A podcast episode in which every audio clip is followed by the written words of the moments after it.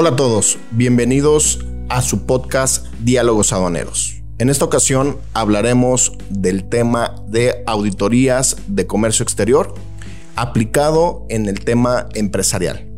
En esta ocasión nos acompaña mi compañero Diego Vargas, que es auditor y consultor de la firma Pepper and Salt.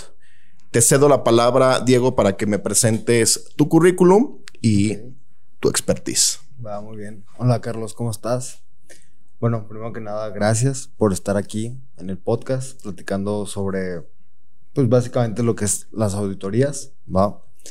Yo, mi expertise básicamente se basa en empresas que van relacionadas con el ámbito de consultoría, ¿va? Siempre he estado en cuestión de, equipos de, de, auditoría, de auditores, ¿va? Entonces, pues sí traigo ahí algo, algo de experiencia respecto a ese tema. Muy bien, Diego. Sí, este, Diego principalmente se encarga del tema de brindar asesoría consultoría y todo el proceso de auditorías de comercio exterior, ¿no? Entonces, por eso es importante que nos acompañes el día de hoy. Y para entrar en materia, como dicen, es importante entender el objetivo que tendrá esta, esta transmisión de, de podcast. Las auditorías de comercio exterior, Diego, me atrevo a decir que es una actividad que se hacen en las organizaciones pero muchas veces no se entiende el fin y el por qué se tienen que auditar las empresas. ¿sí? Y muchas veces cuando la propia área de comercio internacional de la organización le plantean a dirección general el tema de solicitar un servicio de auditoría, me atrevo a decir que no se vende bien el proyecto porque no se logra de alguna forma transmitir las particularidades y los beneficios que implica una buena auditoría. ¿Y por qué es una buena auditoría por qué diría una buena auditoría? Lo que tú comentas, Diego, a mí también hace, si no me equivoco, 13 años, mi primera actividad en una, en una firma en la que yo estuve trabajando era en el área de auditoría pero hace 13 años no es tanto tiempo, no es tanto tiempo que ha pasado a la actualidad, pero me parece que el comercio internacional y el tema de cumplimiento ha cambiado muchísimo. Eh, yo siempre he dicho, y actualmente el comercio internacional es una actividad multiaria en muchas organizaciones para darle el correcto cumplimiento a las diversas disposiciones, certificaciones y obligaciones que tenemos en materia aduanal, ¿no? Entonces, para hacer un recuento de eh, a mi forma de entender cómo se han comportado el tema de las auditorías versus al comportamiento de la organización. Antes se hacían revisiones documentales porque no existía lo que hoy conocemos como BUSEM y era una auditoría muy documental y mucho basado en el tema de lo declarado en el pedimento versus con los documentos. Y ahora me atrevo a decir que los hallazgos que se encuentran en las auditorías ya no arrojan tantos errores del llenado del pedimento. ¿Por qué? Porque el propio prevalidador y los propios sistemas de las agencias aduanales pues, han mejorado mucho por la cuestión tecnológica. Yo me acuerdo antes que que el llenado de pedimento puede ser muy distante entre una agencia aduanal y otra con un mismo tipo de producto. ¿Por qué? Porque los prevalidadores, aunque hace 13 años, vuelvo a repetir, no es tanto, no estaban tan sofisticados en la cuestión de la revisión y el objetivo que tienen estos sistemas para efectos del llenado, ¿no? Entonces, me acuerdo que en, los dictámenes yo reportaba cuestiones de llenado y cuestiones que para ojos de la gente aduanal o la agencia aduanal podrían ser absurdas, ¿no? Pero vuelvo a insistir, porque no había mucho esa vinculación de justificar todo lo que se llenaba en el pedimento versus a lo que nos indica el propio anexo 22 o las disposiciones que regulan de alguna forma el tema de la importación y exportación con el tema del pedimento y sus anexos, ¿no? Y ahora, Diego, yo entiendo las auditorías, sí, por supuesto, abarcando un tema del llenado del pedimento y del buena, correcta integración documental y la transmisión vía e-document y vía COBE. Eso me parece que lo seguimos haciendo, pero ahora ya las auditorías van más en función de integrar a todas las áreas, ¿no? Entonces, es lo que vamos a ir hablando eh, a continuación. Esto solamente fue un preámbulo. No sé, Diego, ¿qué nos puedes decir este, en el tema de las auditorías?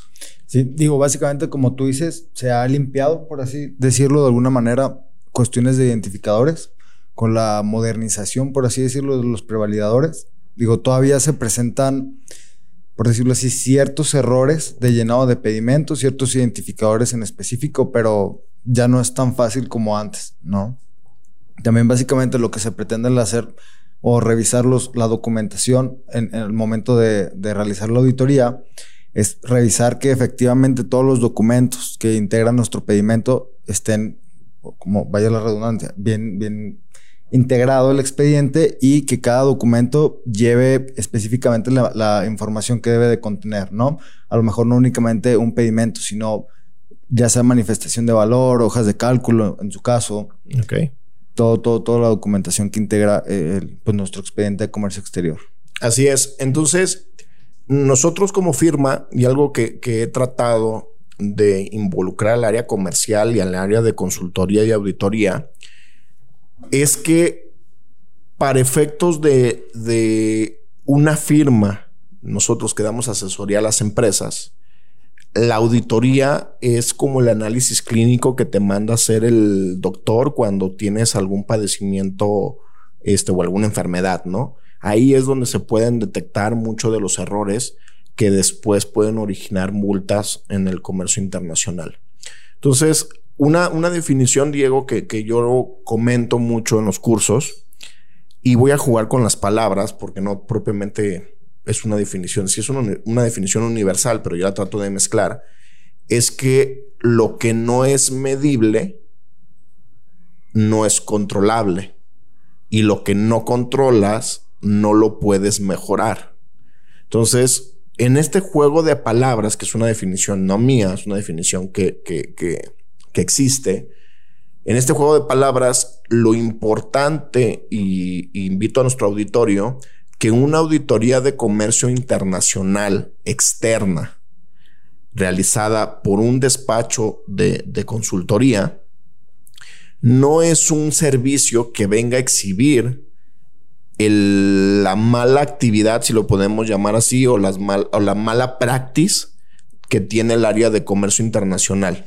Muchas veces el tema de la auditoría a veces no es muy aceptable al principio porque los mismos encargados del área de logística o de comercio internacional piensan que es un servicio que va a exhibir, que va a exhibir eh, sus actividades dentro de la organización. Lo que yo siempre les he dicho, que el que venga un despacho externo a auditarte va a poder de alguna forma ver un bosque completo y muchas veces cuando estás dentro de la organización ves ciertos árboles por el tema de la operación y por el tema de estar haciendo actividades continuas, ¿no?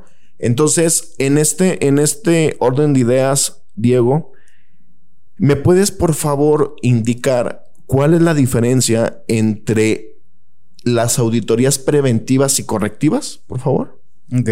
Digo, primero que nada, lamentablemente sí, como comentas, las empresas consideran que al momento de contratar o de traer a un auditor externo a la empresa, pues es para exhibirlos, ¿no? De alguna manera, siendo pues, todo lo contrario, ¿no? Nosotros entramos con la finalidad de apoyar, de ayudar y a lo mejor, como tú dices, de ver ciertos errores que internamente no se pueden ver, ¿no? Únicamente alguien externo o, puntos, pues, ¿cómo decirlo? Externos a la empresa los, los podemos identificar, ¿no? A base de nuestro expertise. Como tú comentas, la auditoría interna y externa, ¿no? Interna es que la, empresa tenga su propia área de, área de auditoría, ¿no? Externa puede ser la autoridad o nosotros como despacho. Lo que comentas, ¿no? De preventiva y correctiva. Preventiva sería nosotros entrar a la empresa, realizar la auditoría correspondiente e identificar áreas de mejora, ¿no? Y la correctiva sería cuando la empresa puede estar en facultades de comprobación y nosotros, previo a que, no sé, la autoridad genere cierta dictamen, nos adelantamos, realizamos una auditoría y con base en eso podemos realizar las, las correcciones correspondientes. Sí, aquí lo que estás comentando, Diego, es el tema de cómo una auditoría externa puede ser preventiva y o correctiva, ¿no? Pero también me gustaría abonar que las auditorías preventivas muchas veces se establecen dentro de la organización. ¿A qué me refiero? Y quiero ser muy claro en este punto porque, porque es importante. Cuando nosotros llegamos como despacho a una empresa, nosotros aplicamos auditorías que a mi forma de verlo pueden ser correctivas.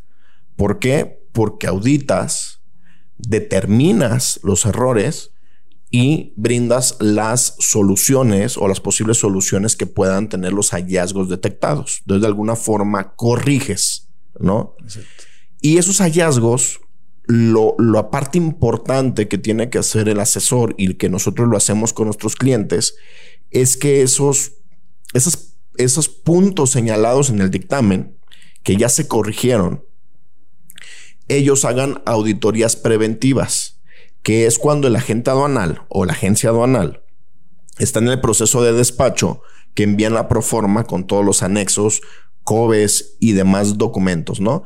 Y ellos, esa auditoría que hace directamente el ejecutivo que trabaja para la empresa importadora y exportadora, eso se le llama auditoría preventiva.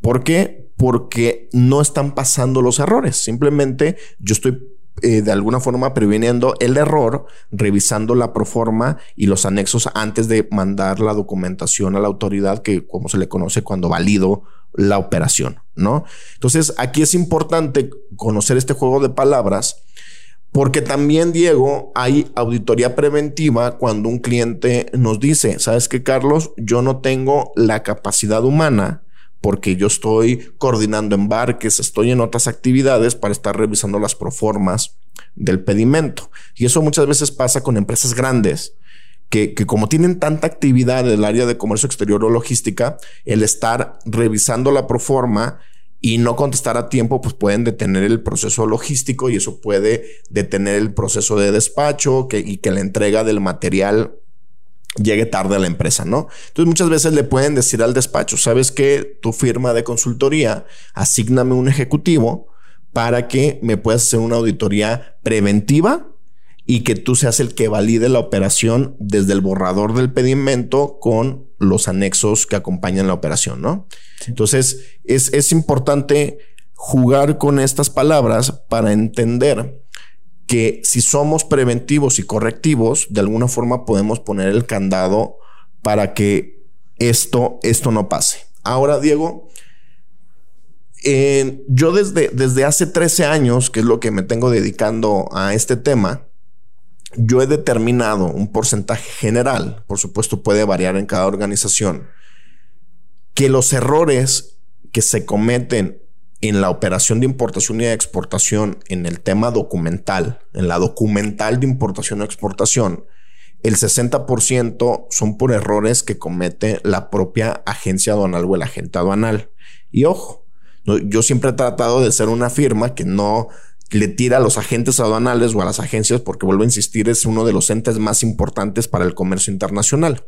Pero sí, sí he detectado que muchos de los errores básicos y del 60% ocurren por la falta de comunicación entre el agente aduanal, hablando agente aduanal o agencia aduanal, e importador y exportador, ¿no? Entonces, también es importante que en estas auditorías y en estos dictámenes que se entregan, ¿sí? También se le comenta a la empresa importadora y exportadora cuáles son los principios básicos de comunicación que tiene que tener la empresa con el agente aduanal para efectos de poder mitigar esos, esos errores que al futuro pues, le puede ser una multa económica muy importante para la organización, ¿no? Entonces, aquí es importante también esa parte. Eh, y hay otro tipo de auditoría, Diego, que son las auditorías que hace la autoridad hacia las organizaciones. ¿Por qué? Porque hay que entender que la cuestión fiscal en México, ¿sí? Se le denomina a través de una autodeclaración. El, el SAT o la Secretaría de Hacienda y Crédito Público no tienen la capacidad para poder de alguna forma estar revisando por cada declaración mensual o anual de impuestos por cada pedimento de importación o de exportación que el contribuyente está haciendo bien las cosas. No tienen la capacidad.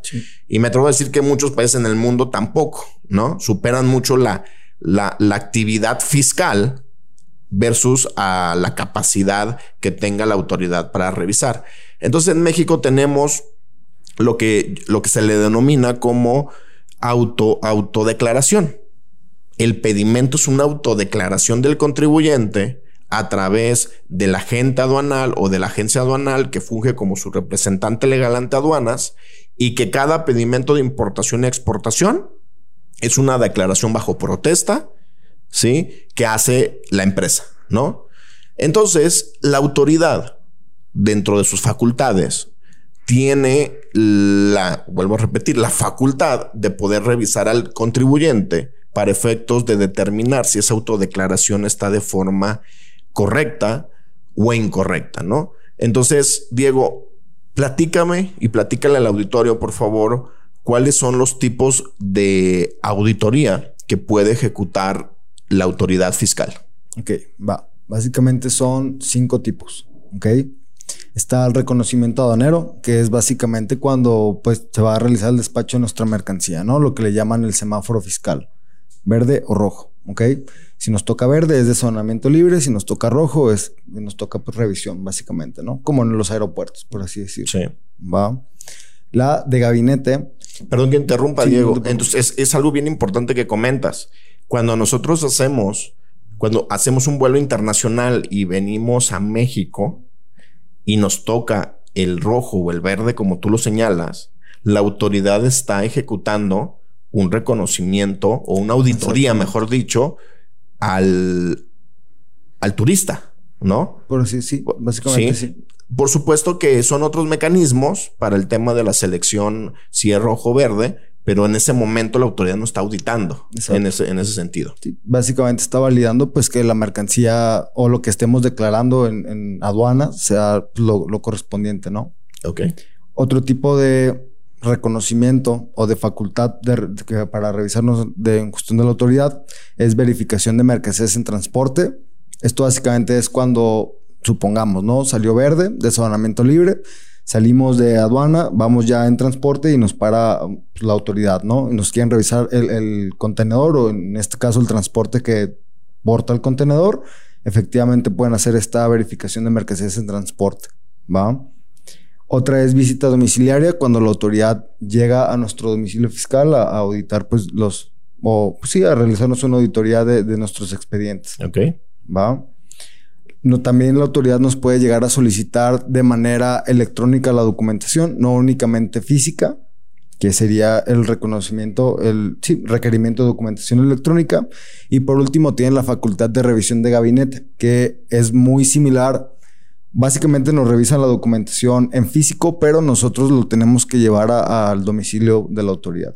Ok, entonces, Diego, lo que nos acabas de comentar, también lo podemos definir como los momentos en donde la autoridad fiscal, en este caso el SAT, pueden hacer, de acuerdo a sus facultades, los ejercicios de auditoría para efectos de medir al contribuyente y determinar si dejamos de cumplir con regulaciones arancelarias y no arancelarias, ¿no? Entonces son, estos, son estos momentos que tiene la autoridad para poder auditarnos. Digo, independientemente de cuestión de regulaciones, se puede enfocar una auditoría a revisión únicamente de regulaciones y restricciones, pero también puede ser en cuestión de omisión de contribuciones, puede ser en cuestión de clasificación de mercancías, etcétera. Puede haber muchos temas por los cuales pues la autoridad, digo, depende el enfoque que le den a la auditoría. Sí, y, en este tema de la estructura, Diego, del, del podcast, lo que, lo que comentamos es, no vamos a hablar tanto de, del tema de la auditoría por parte de la autoridad, porque después tendremos un episodio desde un sentido un poquito más legal para el tema de la contestación de requerimientos,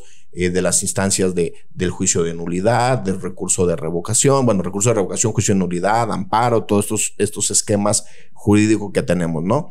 Pero lo que sí me gustaría abonar, eh, Diego, en cuestión de la auditoría que ejecuta la autoridad hacia el contribuyente es que ahorita la autoridad es más eficaz y más precisa para la auditoría. Eh, les platico, a mí en las auditorías que tuve hace 13 años, la autoridad llegaba sin un análisis de riesgo. Por ahí podrían ver alguna información en la glosa, por ahí podrían ver algún, algún documento que tuvieran pero realmente la autoridad llegaba a pedirte un universo infinito, por exagerar, de documentos donde tendrías que poner el pedimento con todos los anexos de conformidad al 36 de, aquel, de, aquel, de aquella época y revisaban todo. O sea, ellos iban a ver si había omisión de impuestos, mala determinación de la base grabable, omisión de contribuciones, temas de 303, este, lo que se encontraran. Lo que se encontraran, ¿no?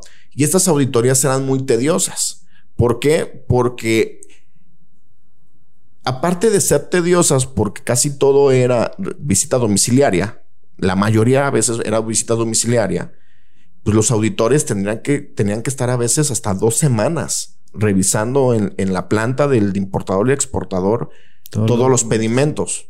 Entonces, tú que auditas, sabes que no es humano estar dos semanas auditando documentos que eran físicos para poder determinar. Y eso súmale a que si encontraban algún hallazgo, al momento de la redacción del oficio, donde te determinaban las irregularidades o las omisiones, y esas omisiones te llevaran a multas, estaban mal redactadas, ¿no? Entonces, el SAT se tardó mucho, mucho, me atrevo a decir, 20 años, 25 años en poder modernizar esa parte.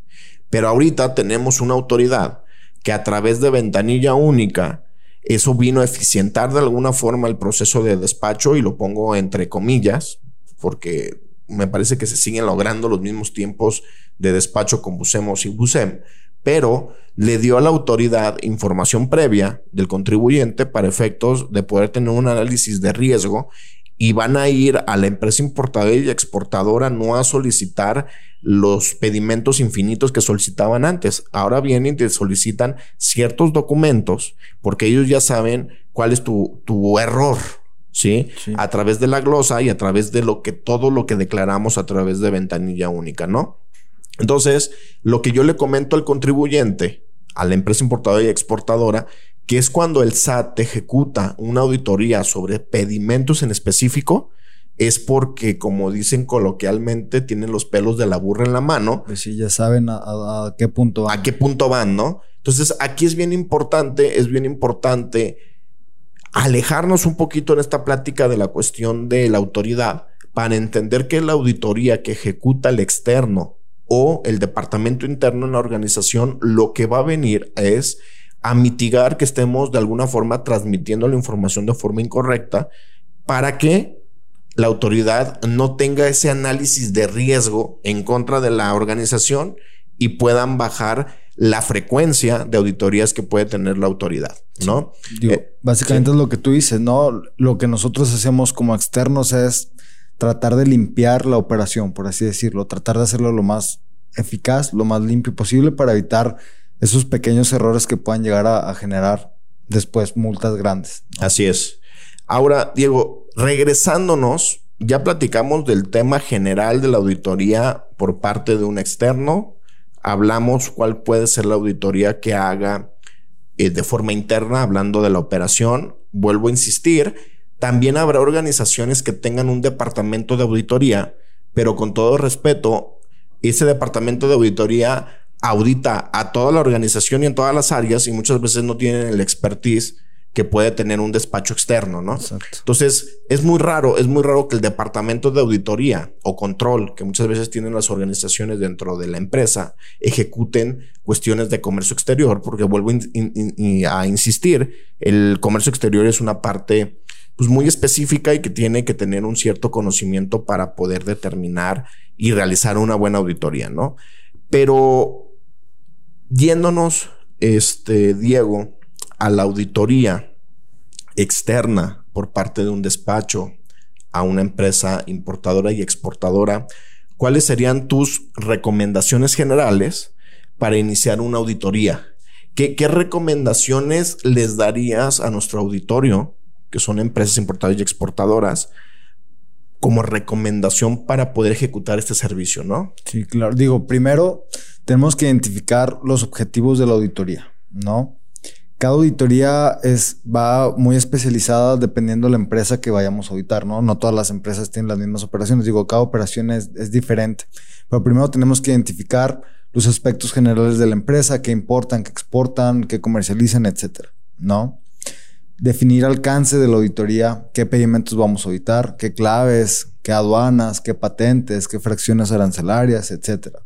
Y por último, definir un tiempo en específico para, para poder nosotros entregar el dictamen correspondiente, ¿no? Llevar a cabo la auditoría y realizar el dictamen. No sé, recomendaciones generales, lo que más se equivocan, como tú comentas muchas veces, va con relación a cuestiones de documentos que hacen los agentes aduanales. Mala integración de expedientes, ya sea porque agente aduanal no comparte toda la documentación. Lamentablemente, a lo mejor, probablemente, muchos agentes aduanales apoyan a los importadores a realizar las manifestaciones de valor y en ocasiones pues, las hacen pues no al 100, ¿sabes? Y, son temas que son muy básicos y que se pueden evitar. Y la mayoría de las empresas a las cuales yo he auditado tienen errores en cuestión de manifestación de valor, en cuestión de hoja de cálculo, en cuestión de integración de expedientes, ya sea porque no se está adjuntando algún acuse, ya sea de COBE, de e-document, archivo M, en caso de que sea una auditoría electrónica, etcétera. Va con relación a eso. En temas de certificados de origen que no están con base en el propio instructivo del certificado y por ende, pues en ocasiones, dependiendo también el error, no hay errores que son ortográficos que pues, probablemente no pueden llegar a afectar tanto tu operación, pero hay otros que sí pueden llegar a hasta desconocerte un certificado de origen y pues es omisión de contribuciones, ¿no? Sí. Aquí, aquí Diego comentas algo bien interesante. Estamos hablando de errores operativos muchas veces de lo que vuelvo, lo que ya habíamos platicado, que es la comunicación entre el agente aduanal y el contribuyente, ¿no?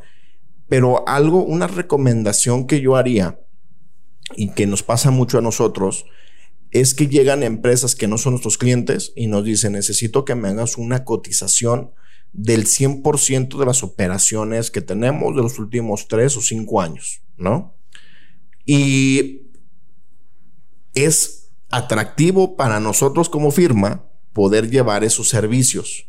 Pero algo que yo le comento a, la empresa que nos está cotizando es que es atractivo nosotros eh, en el tema económico, pero no es atractivo para la organización ni para nosotros en el tema de tiempos y calidad del servicio. ¿A qué me refiero?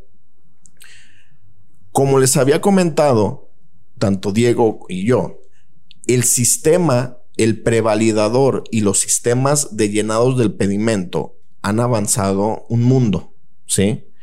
Entonces, si nosotros vamos a auditar cinco años de, de pedimentos, que esos cinco años se han sometido con una o dos o tres patentes, los pedimentos de alguna forma, cuando es la misma fracción arancelaria, la misma aduana y el mismo agente aduanal, son copias Sí, van a ser muy repetitivos. Muy repetitivos. Entonces vuelvo a insistir.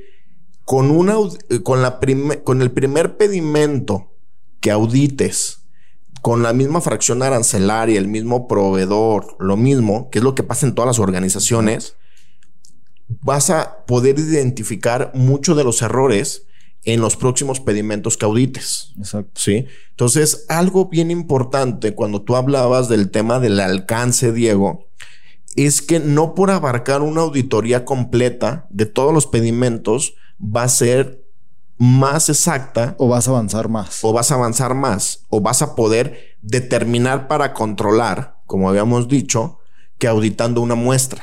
De hecho, nosotros como firma auditamos a través de muestras, ¿sí? Y esas muestras, el auditorio podrá decir, oye Carlos, es que hay despachos que dicen, es que yo me someto a través de una muestra estadística.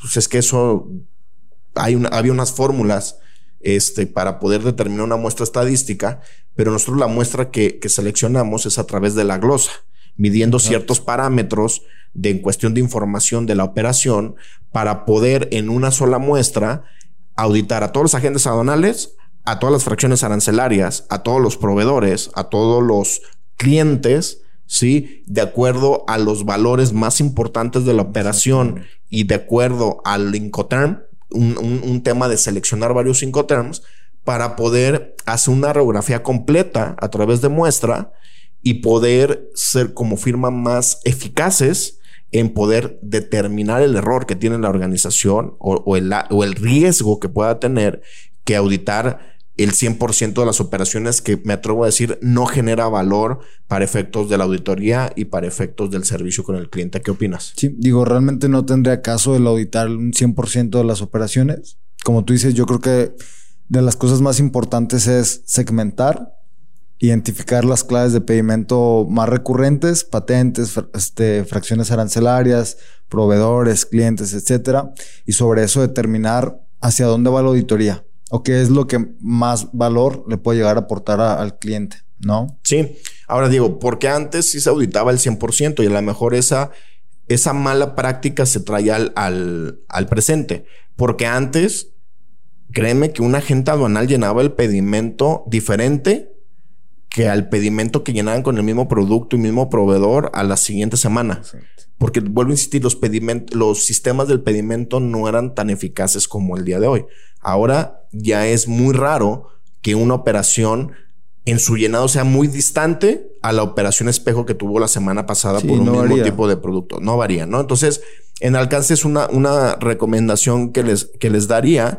Eh, traten, traten de irse por muestras y si hay errores muy contundentes o muy fuertes en el tema de auditoría, podríamos ampliar el tema del, del de la muestra para revisar un universo un poquito mayor para ver si ese error mm, se está contaminando en las otras operaciones. Pues lo que te digo, la propia segmentación, ¿no? Empiezas con la auditoría, identificas a lo mejor que X patente es la que está arrojando más errores, entonces te enfocas sobre esa patente y así vas, vas limpiando, ¿no? Vas viendo dónde hay más errores, dónde menos y con eso empiezas a trabajar. Así es.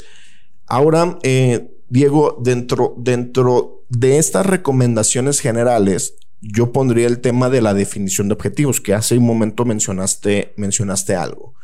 Yo pondría el tema de la auditoría, que es también para identificar riesgos. O sea, es importante que la empresa importadora y exportadora entienda qué objetivo le pueden dar a la, a la una auditoría, ¿no? Para mí el primer objetivo no estoy diciendo que solamente tienen que aplicar un solo objetivo. No, es, es aplicar varios objetivos, pero uno de ellos es identificar el riesgo. Si yo me someto a una auditoría de comercio internacional, automáticamente como director general o como director de, de comercio, del área de comercio exterior, podría identificar los riesgos que tiene la operación que estoy realizando. ¿no? Digo, y no necesariamente riesgos, también puedes identificar áreas de oportunidad. Exactamente, sí. Áreas de oportunidad, por ejemplo, en una auditoría, y eso es una muy buena precisión que haces, Diego, en una auditoría se puede determinar que estás pagando más impuestos cuando podrías ingresarlo bajo tu IMEX, ¿sí? Porque resulta que ese insumo sirve para procesos productivos que terminan en otro país, ¿no? Exactamente. Entonces, propiamente, una, una, buen, eh, una buena recomendación que nos das es que identificas riesgos, pero también identificas áreas de oportunidad, ¿no? El otro punto que tenemos es el tema de medir el desempeño del área de comercio exterior. Sí. Sí, digo, a lo mejor ahí centramos un poquito en por qué las empresas no nos quieren tanto como despachos externos.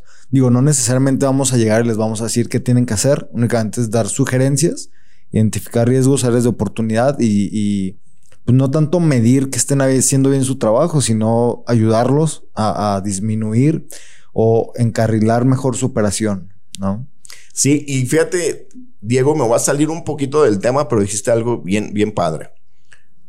Yo siempre le he comentado al equipo que antes, cuando yo era auditor, no nos querían las empresas.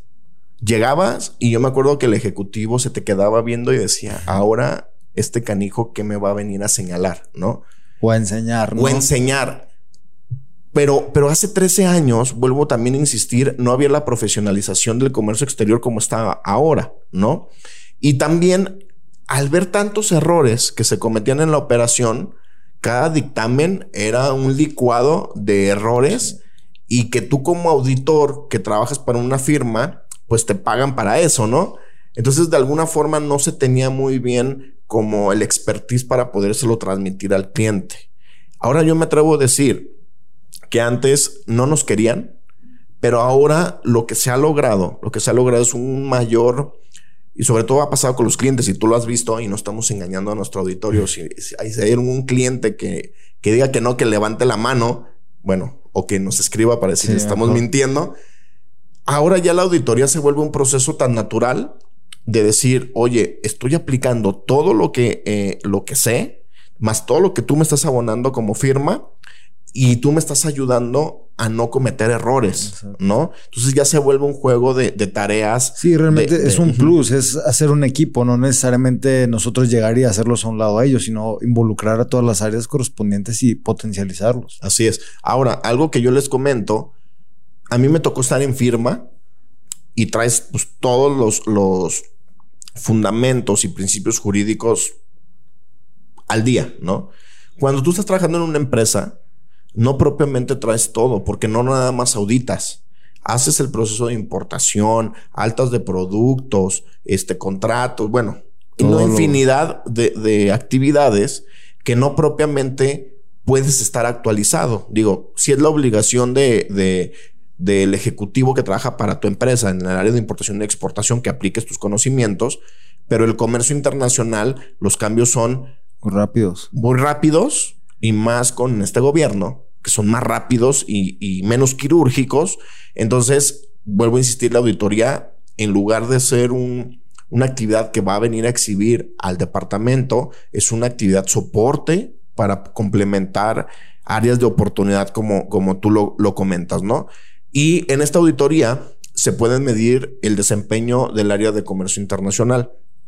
Por ejemplo, se me viene a la mente que si tú llegas como auditor de Pepper and Salt a una empresa y resulta que pides documentos y se tardan dos meses en entregarte documentos, ahí tú puedes detectar que la capacidad de reacción y de desempeño del, del área para efectos de una auditoría por parte del SAT, pues está muy alejada de, de, estar de forma correcta, ¿no? Exactamente. Sí. Otro de los puntos, eh, Diego, es crear un análisis de riesgo, ¿no? Eso es bien importante ahorita con todas las tendencias de, medir, controlar y aplicar toda esa parte.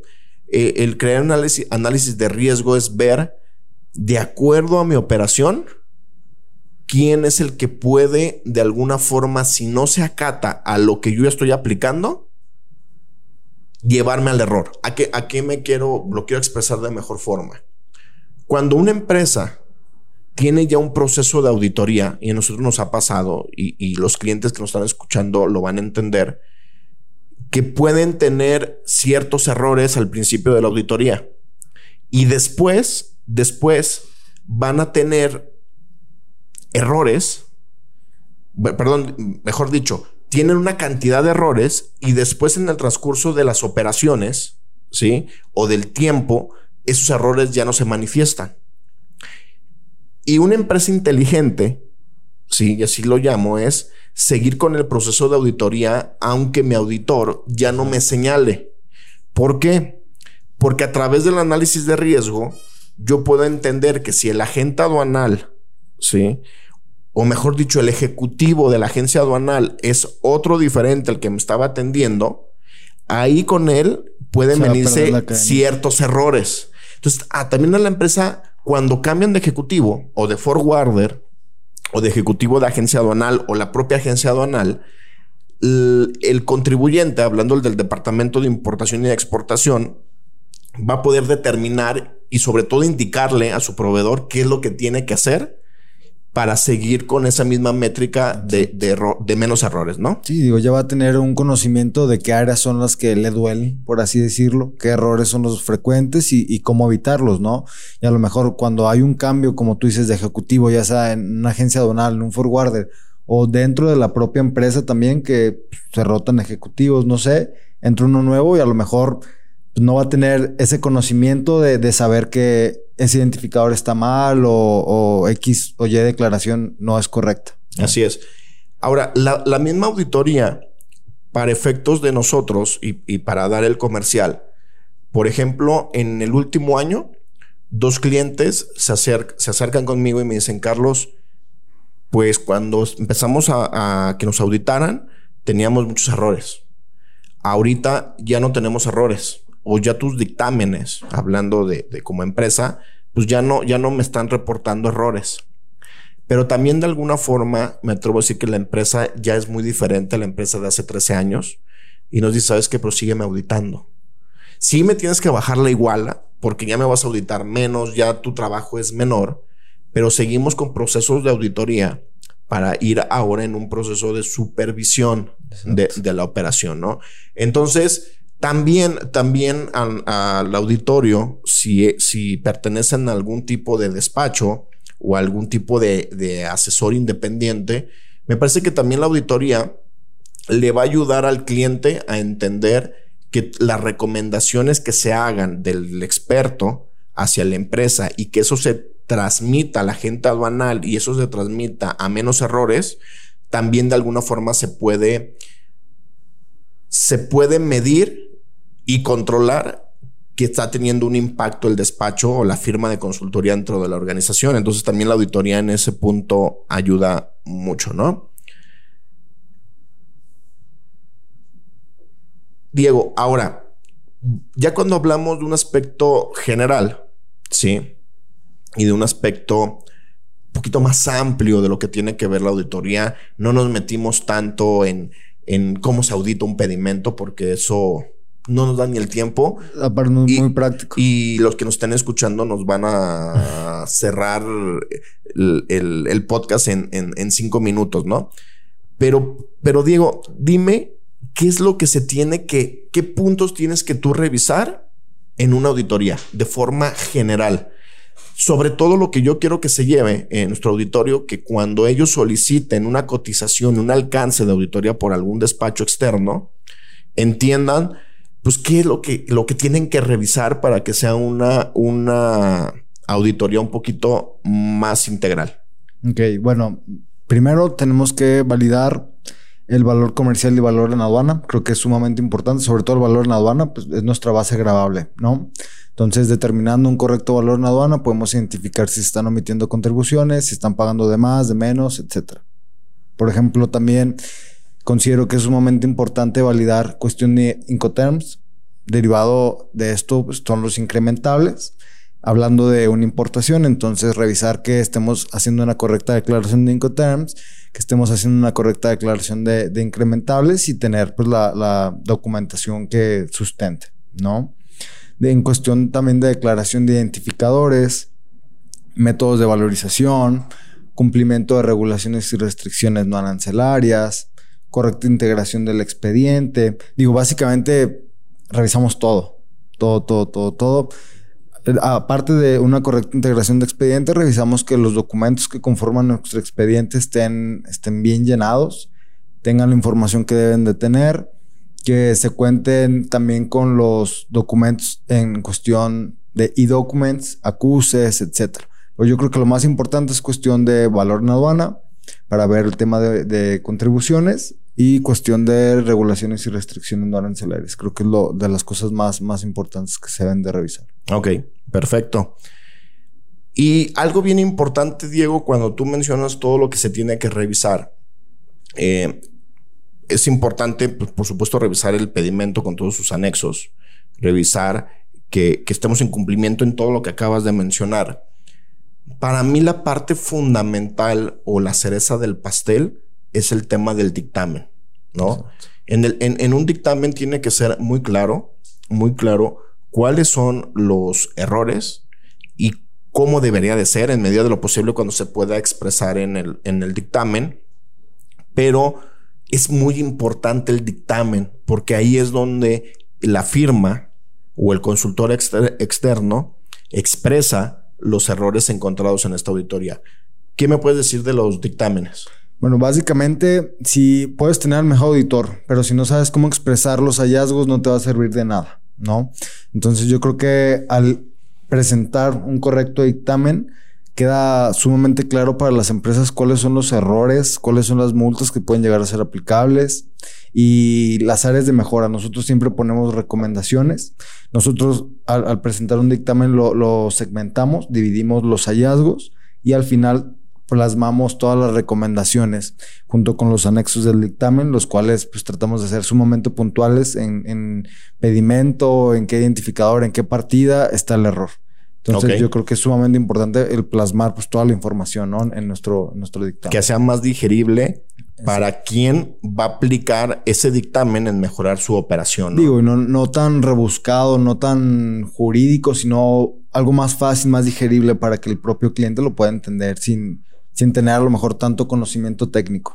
Sí, y aquí es un, es un tema, Diego, que yo siempre he comentado, que es un tema que, que estamos que hemos venido a implementar, pero que ahora tiene que, lo tenemos que expresar de mejor forma, es que nosotros somos una firma que trata de simplificar más las cosas. Eh, yo siempre lo he dicho, cuando tú vas con un doctor y estás enfermo de la garganta y te menciona que traes ciertas bacterias con ese nombre científico, pues vas a pensar que te estás muriendo, ¿no? Entonces muchas veces eh, se cree que un despacho tiene que ser muy rebuscado jurídicamente para que el cliente piense que son buenos. O que saben. O que saben, ¿no? Y me parece que esa parte no la tenemos que quedar nosotros y por supuesto tenemos que fundamentar eh, eh, los hallazgos y los errores que, tuvieron, pero en un tema, vuelvo a repetir como tú lo dices, más relajado en el sentido para que, para que sea de rápida aplicación esos hallazgos en la operación de importación y de exportación. Y bueno, Diego, por último, pues dime las recomendaciones finales para cerrar este, este episodio.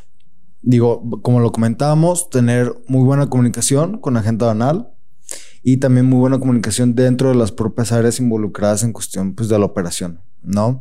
Creo también que es un pilar fundamental el, el, tener auditorías paulatinas, ya sea por un departamento interno o externos, pero considero que es muy importante estarte autodeterminando, revisando constantemente, ¿no?